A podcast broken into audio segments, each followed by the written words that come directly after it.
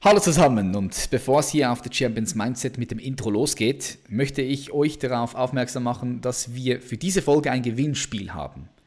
Und du hast die Möglichkeit, einen 20-minütigen Coaching-Call mit mir über Skype zu gewinnen. Zusätzlich verlosen wir zweimal ein Meditation Mastery Online-Kurs von mir und zwar der höchste, den es gibt, mit geführten Meditationen, mit luzidem Träumen, mit Spiritualität, mit allem drum und dran. Und wir verlosen einmal ein Shirt deiner Wahl vom Bekleidungshersteller ProBro Wear.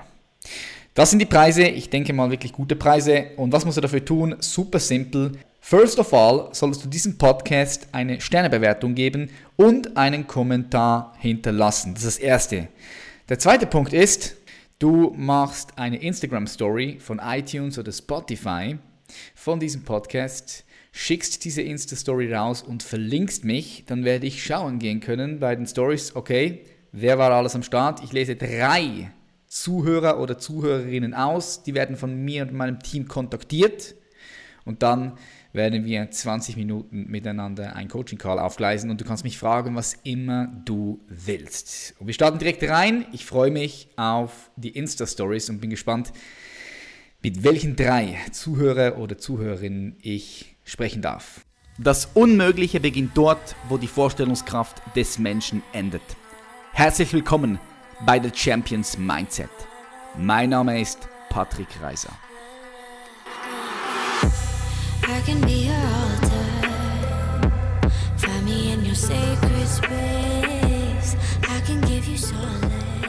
Check, check. So letzter Wasserschluck genommen und ich sage herzlich willkommen bei einer weiteren Folge von The Champions Mindset. Heute wieder mit einer Solo-Folge und wir sprechen über das Thema Trennung. Ein Thema mit, da bin ich hundertprozentig sicher, jeder hier, der zuhört, egal ob Mann oder Frau, schon mal in Verbindung gekommen sind. Weil jeder musste sich von irgendetwas oder irgendjemandem trennen. Ich möchte heute auf die Trennung vor allem äh, darauf eingehen, Trennungsschmerz, also von einer Beziehung. Wenn du von einer Beziehung kommst, du hast dich getrennt oder deine Freundin hat dich verlassen oder dein Freund hat dich verlassen und jetzt geht es dir sehr, sehr schlecht, wie gehst du damit um? Äh, was für Phasen wirst du durchlaufen, weil es sind tatsächlich gewisse Phasen, die du durchläufst. Und wenn du schon mal davon gehört hast und du jetzt in einem Trennungsschmerz drin bist oder vielleicht irgendwo mal einen haben wirst, dann kann ich dir garantieren, dann kommst du besser damit klar. Das ist ganz wichtig. Also das ist eine fucking wichtige Podcast-Folge hier. Und wenn ich dir gleich diese verschiedenen Phasen durchgebe, durch die ich auch selbst gegangen bin, weil das ist auch aufgrund von meiner Erfahrung, die ich gemacht habe mit innere Wissenschaft und ganz klare Selbstreflexion, dann kannst du das auch in ganz anderen verschiedenen Bereichen der Trennung anwenden, weil das Prinzip von Trennung ist immer ziemlich das gleiche. Ob du dich jetzt trennen musst von deiner Freundin oder deinem Freund oder ob du dich trennen musst durch einen Todesfall von irgendjemandem. Das Prinzip so von Trennung ist immer so das gleiche weil du musst fähig sein, etwas, was du lange festgehalten hast, einfach auch loszulassen. Weil wenn du nie etwas festhältst, dann musst du auch nie etwas loslassen. Das ist nochmal etwas anderes, es geht ein bisschen tiefer. Schau mal, wenn du nie etwas wirklich festhältst, dann musst du auch nie etwas loslassen. Und das heißt nicht, dass du dich niemandem gegenüber zu 100% öffnest oder dich voll und ganz in eine Beziehung hineingibst und dich hingibst, diese Beziehung. Das hat gar nichts mit dem zu tun. Du kannst nämlich in eine Beziehung, du kannst alles geben, du kannst dein ganzes Commitment reingeben, du kannst dich wirklich diese Beziehung hingeben und trotzdem musst du sie nicht festhalten. Für was willst du etwas festhalten, wenn es doch eh nichts zum Festhalten gibt? Es gibt in der physischen Welt nichts zum Festhalten, weil alles ist in der physischen Form vergänglich. Wir steigen direkt ein in die erste Phase. Wenn dich jetzt dein Partner verlässt, dann das allererste ist so, du kommst in einen Schockzustand. Du, du nimmst es zuerst gar nicht richtig wahr. Angenommen, du wohnst mit deinem Partner und es kommt der Tag, da zieht er aus und bumm, du bist einfach alleine vom einen, vom, vom einen zum anderen Tag. Also du bist so wie in einem Schockzustand, wenn das passiert, und das kannst du selbst überprüfen bei dir. Aber das ist so meine Erfahrung, dass so die erste Phase ist einfach ein Schockzustand und du willst es auch nicht wirklich wahrhaben. Du willst es nicht wirklich glauben, was gerade passiert ist. Oh shit, okay, crazy. Ähm, drei, vier, fünf Jahre waren wir zusammen. Es gibt Leute, die sind zehn Jahre zusammen, auf einmal Partner weg. Man kann es nicht richtig wahrhaben und man will das auch nicht. Und dann kommt die zweite Phase und da wirst du auf einmal wütend. Ja, du fühlst dich ungerecht behandelt. Vielleicht bist du auch wütend mit dir selbst, vielleicht mit deinem Partner. Du fällst so ein bisschen auch, also du fällst hundertprozentig in die Opferrolle rein. Jetzt unabhängig, ob du selbst mit dir sauer bist, weil du gewisse Dinge viel besser hättest machen können. Oder es kann sein, scheiße, das habe ich falsch gemacht, das hätte ich noch besser können machen. Ja, klar ist sie gegangen. Oder er, weil ich war einfach ein Arschloch. Und das heißt, du, ja, du bist selbst wütend auf dich und ungerecht zu dir. Oder aber in die gegengesetzte Richtung könnte es auch sein, dass du wütend bist auf deinen Partner. Ja, hat mich scheiße behandelt, ist ein Arschloch, hat mich betrogen, voll ungerecht. Da fällst du in die Opferrolle hinein. Und dann irgendwann, wenn diese Phase vorbei ist, dann merkst du, wie die Wut langsam ein bisschen abflacht. Sie flacht ab. Du fragst dich aber dann, hm, okay, kann man das vielleicht doch noch retten? Weil es ist eine gewisse Distanz reingekommen und irgendwie irgendetwas in dir denkt, hm, vielleicht kann man das noch retten. Weil wir hatten ja auch schöne Zeiten und es war ja auch gut und das passt ja. Aber wenn der Partner doch nur so sein könnte oder das machen würde und so weiter, man, man, man, man, spricht, man, man redet dann so mit sich selbst und macht sich so dieses Bild, ja, es könnte ja noch wirklich gut sein, wenn sie sich verändert oder wenn ich mich verändere. Da muss man auch ganz klar sagen, da muss man super aufpassen, weil wir müssen erkennen, ob jetzt hier einfach unser Ego im Game ist und sie zurückhaben möchte, weil wir unbewusst diese andere Person ja wie zu uns gemacht haben und uns auch mit dieser Person identifiziert haben. Es kann ja sein, nur ein Beispiel jetzt bei Männern, wenn du, wenn du eine richtig hübsche Frau hast, als Mann, gilt das auch als Frau. Angenommen, du bist eine Frau und du hast einen richtig schönen Partner, einen schönen Mann dann könnte es sein, dass du darauf stolz bist, dass du so einen hübschen Partner hast. Und du findest es cool, wenn andere Leute sagen, hey, das ist eine wunderschöne, hübsche Frau. Ja, das, das gibt dann deinem Selbstwert mehr Wert. Das ist natürlich nur eine Illusion, weil du kannst nie deinen Wert von außen bestimmen. Aber so passiert denn das und du fühlst dich cool und nice, weil du hast eine schöne hübsche Freundin oder du als Frau hast einen schönen hübschen Freund. Also das heißt, so unbewusst identifizierst du dich mit ihm und wenn dann die Trennung kommt, dann verlierst du wie ein Teil von dir und das, das tut dann natürlich weh. Aber du musst dir einfach dann kurz mal einen Reality-Check machen und sagen, okay, Nein, du bist immer noch vollkommen. Also ganz egal, ob du einen Partner hast oder nicht, du, du hast den gleichen Wert. Du bist immer noch vollkommen. Das muss man sich einfach mal kurz bewusst machen. Und dann erkennen, okay, ist das Ego hier im Spiel? Möchte das Ego festklammern, weil es sich halt identifiziert? Oder aber ist es auch die Komfortzone, die so angenehm war? Weil wenn du lange Zeit mit jemandem zusammen warst, irgendwann wird es vielleicht auch zur Gewohnheit, und es wird zur Komfortzone. Und so eine Komfortzone zu verlassen, tut natürlich immer auch wieder weh. Aber das ist so, in der dritten Phase passiert das. Und in der vierten Phase, da merkst du, okay, nee, das ist, das ist durch, ja. Man kommt nicht mehr zusammen, vielleicht habt ihr es nochmal sogar versucht. Und dann wirst du langsam traurig. Dann, dann begreifst du es erst richtig.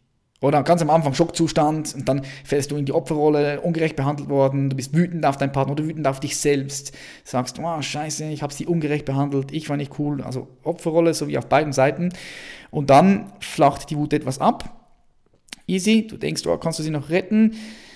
Äh, meistens ist das halt der Fall, weil du außerhalb der Komfortzone bist, das unbequem sich anfühlt, du dich mit ihr identifizierst und, und dann, wenn diese Phase durch ist, dann fängst du es an zu realisieren und dann bist du traurig, da kommt Trauer hoch.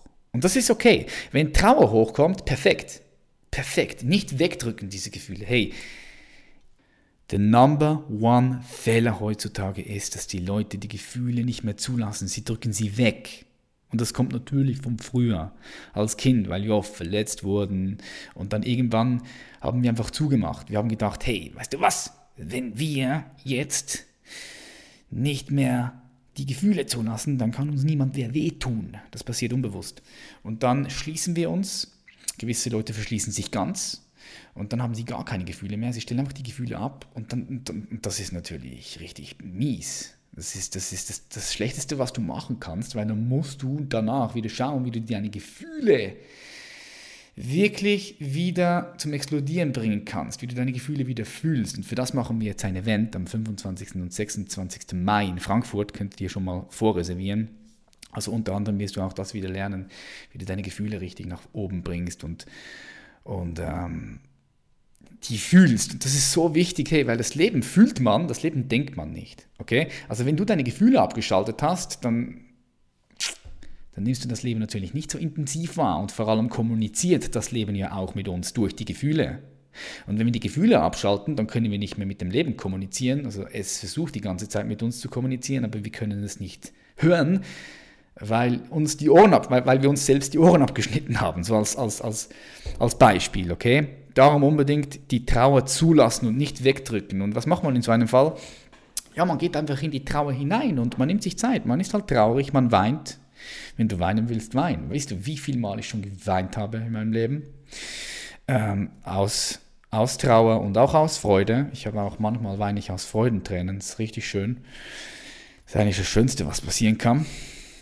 Und ähm, ja, dann diese Trauer zulassen, weinen, vielleicht schreien, mal ausrasten irgendwo. Nicht, nicht, nicht aggressiv werden, aber man kann ausrasten irgendwo. Man kann mal irgendwo im Wald schreien, ja, wenn du schreien musst.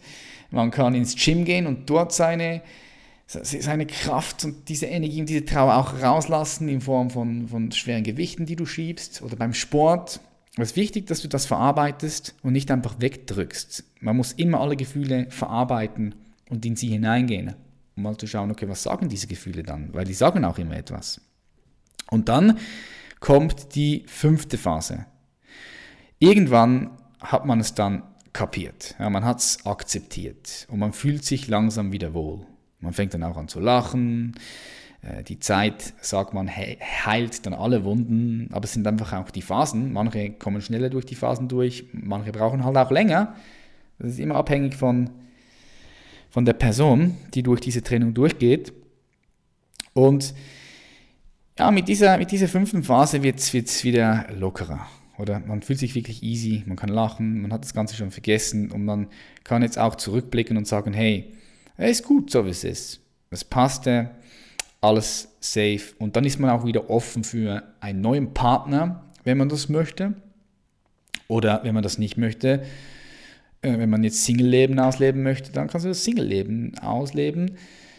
Aber ich denke, ich würde es einfach immer so kommen lassen, wie es kommt ich bin jetzt nicht der Mensch, der sagt, hey, weißt du was, ab diesem Alter solltest du dann langsam irgendwie einen Partner suchen oder jetzt leben mal dein Single-Leben aus. Hey, nein, mach einfach das, was du fühlst. Wenn du jemanden kennenlernst und du denkst, hey, wow, äh, diese Person ist super nice und ich kann mir vorstellen, mit dieser Person für eine etwas längere Zeit zusammen zu sein. Ich mag sie, ich, ich sehe da Potenzial in einer Co-Kreation zusammen, ja, einen gemeinsamen Lebensweg zu gehen da musst du doch offen sein. Wäre blöd, wenn du dann sagst, Hä, nein, jetzt bin ich Single und ich will mein Single-Leben genießen. Äh, schau, das Leben wird dir alles geben, was du brauchst. Lass dich ein bisschen von ihm leiten und grenz dich nicht mit irgendwelchen Glaubenssätzen oder Limitierungen. Nein, das ist super wichtig. Alright, akzeptiert, alles easy. Da kommt die sechste Phase und das ist der Neuanfang. Dann bist du voll durch und jetzt habe ich es ein bisschen vorne weggenommen. Vielleicht genießt du dann dein Single-Leben oder äh, du lernst jemanden kennen und du gehst wieder in eine Partnerschaft rein. Who cares? Feel what you feel. Und dann kommt aber noch so die siebte Phase. Und die ist für mich ganz wichtig. Das ist für mich die wichtigste Phase. Phase 7 ist die Erkenntnis. Weil nach all diesen Phasen kannst du jetzt mit einem anderen Bewusstsein zurückblicken und kannst mal reflektieren. Und du kannst dir wirklich die Frage stellen, okay, wie ist dann dieser ganze Prozess abgelaufen? In, in, in dir drin, ja, wie, wie, hat sich das, wie hat sich das angefühlt und warum und wie und wie ist das Ganze auch passiert? eine ganz wichtige Frage, die ich mir jedes Mal stellen würde, ist, was ist der Grund, warum diese Beziehung auseinandergegangen ist?